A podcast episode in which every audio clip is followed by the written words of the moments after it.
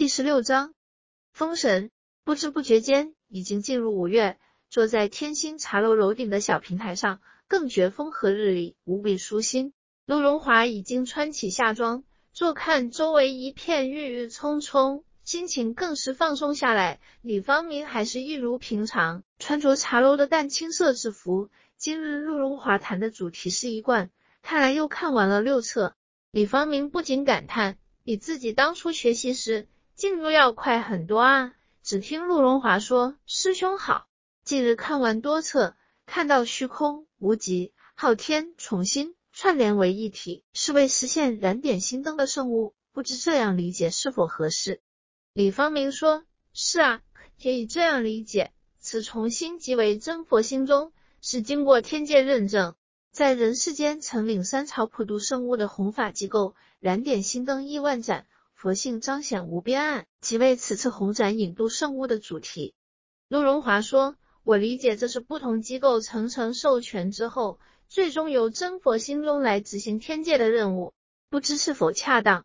李方明说：“这样理解也无不可。此次天界圣物要从一百四十年前说起，十七代昊天玉皇看到地明星园林沉沦迷昧，道德沦丧，便颁下混沌圣命。”必要将地名文明重启，但是也有天界诸多圣佛认为此举会玉石俱焚，让地名诸多良善灵子丧失提升契机，于是跪求玉帝收回成命。玉帝也很矛盾，但从无极皇母处得知元会演进计划，知道必须由南方丙丁火执掌苍穹，方能顺利完成此次龙华三会。于是便禅位于当今的十八代玉皇大天尊，十八代继位后。便更改混沌文明为科技提升，形成一波新的引渡，让地明星元灵子能够归返高能宇宙星球，便形成了当今时局。从另一个角度来讲，当今已经开启了一个新的封神演义。陆荣华说：“师兄是说，像以前姜太公主持的封神演义又重新开始了？”李方明说：“正是如此。”陆荣华很郁闷，感觉自己越学。前面未知的黑暗越多，继续问道：“师兄，封神和一贯有什么关系呢？”李方明说：“人类自虚空无极降至昊天，再降至地明星生存，以及当今燃点星灯的圣物，既是一贯存在的过程。此次新的封神演义是由昊天发起，经由无极虚空受命，按原始福命锁定计划，通过在人世间遴选人才，最后落入真佛心中来执行。”这也是一种一贯的串联。若是从万灵性体的诞生及先天一气的运化明晰人类的源头，才能真正明白一贯的含义。陆荣华说：“是昨天性情所说的吧？”李方明说：“是的。”陆荣华在脑海中整理了一下刚才所听到的内容，对于一万有了更深的认知，也对新封神演义有了更大的兴趣，便问李方明：“师兄，能再说说新封神演义的事情吗？”李方明说：“好的，以前《封神演义》的故事你知道吗？”陆荣华说：“知道，看过书，电视剧也看过。”李方明说：“上次《封神演义》那个时代有很多修行有成的人，上天所定的成就条件多是针对这些修行人而定的，而今的新《封神演义》已不同于往昔，本次所定的成就条件不限定特别人员，而是对所有人而立的。”上苍下化修行手册，所有人不论有修无修，都可以依照手册进行修行。而未来自己能回归何方天界，不是已经定好的，而是由自己当下所行所为来决定的。这本手册就是大道系列丛书，演绎的名称就叫重新演绎。陆荣华说：“师兄可以再讲的详细些吗？”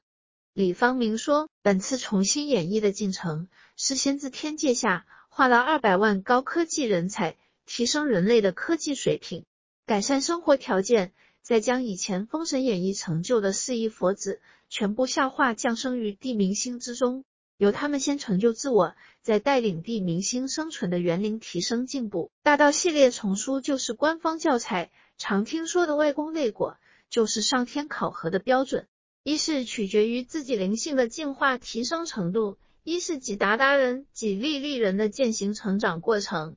此次新的封神演义，每个人能否成就，最终取决于自己。陆荣华问：封神到底是什么意思？李方明说：所谓封神，其实就是灵性提升自己的能量体层级，达到更高维度星球的要求。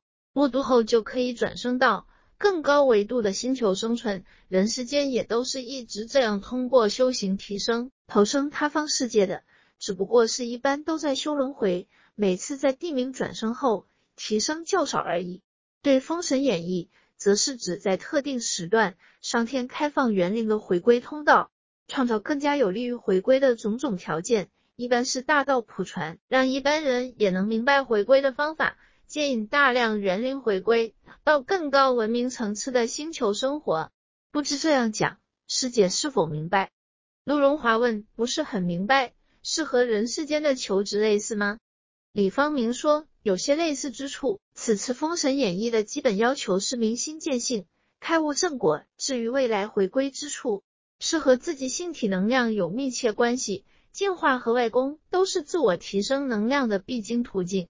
陆荣华说：“我大致听明白了。一贯其实讲述多个方面的事情，从人类灵体诞生至今日生存，就是从虚空无极昊天到地冥的一贯过程，而返归过程只不过是逆向进行而已。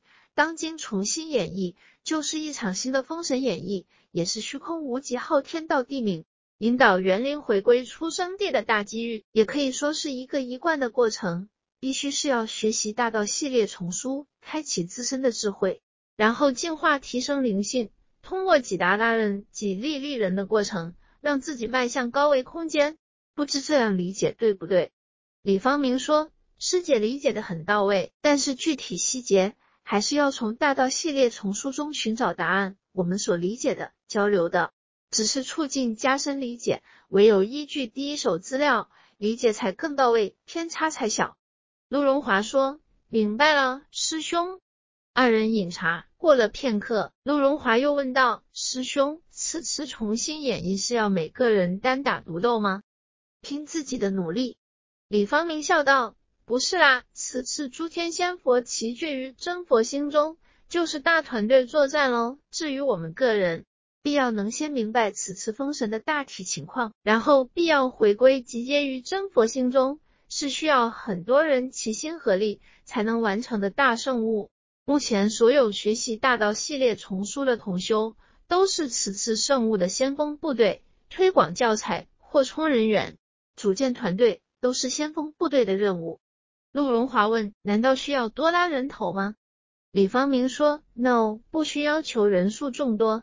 对于个人来说，几利几达就是最重要的任务，而加入人数的多寡。是取决于每个成员的影响力。此次圣物欲要顺利完成，每个成员就必要让自己达至明心见性、开悟正果，而不是一味追求拉的人数多少。要自己能明心见性、开悟正果，自然就知道下一步应当如何进行。故而自身性体的进化和能量的提升，始终是首要任务。陆荣华说：“虽然感觉有些矛盾。”但是明白了很多，我还是先从看书做起吧。又坐了片刻，便告辞回学校去了。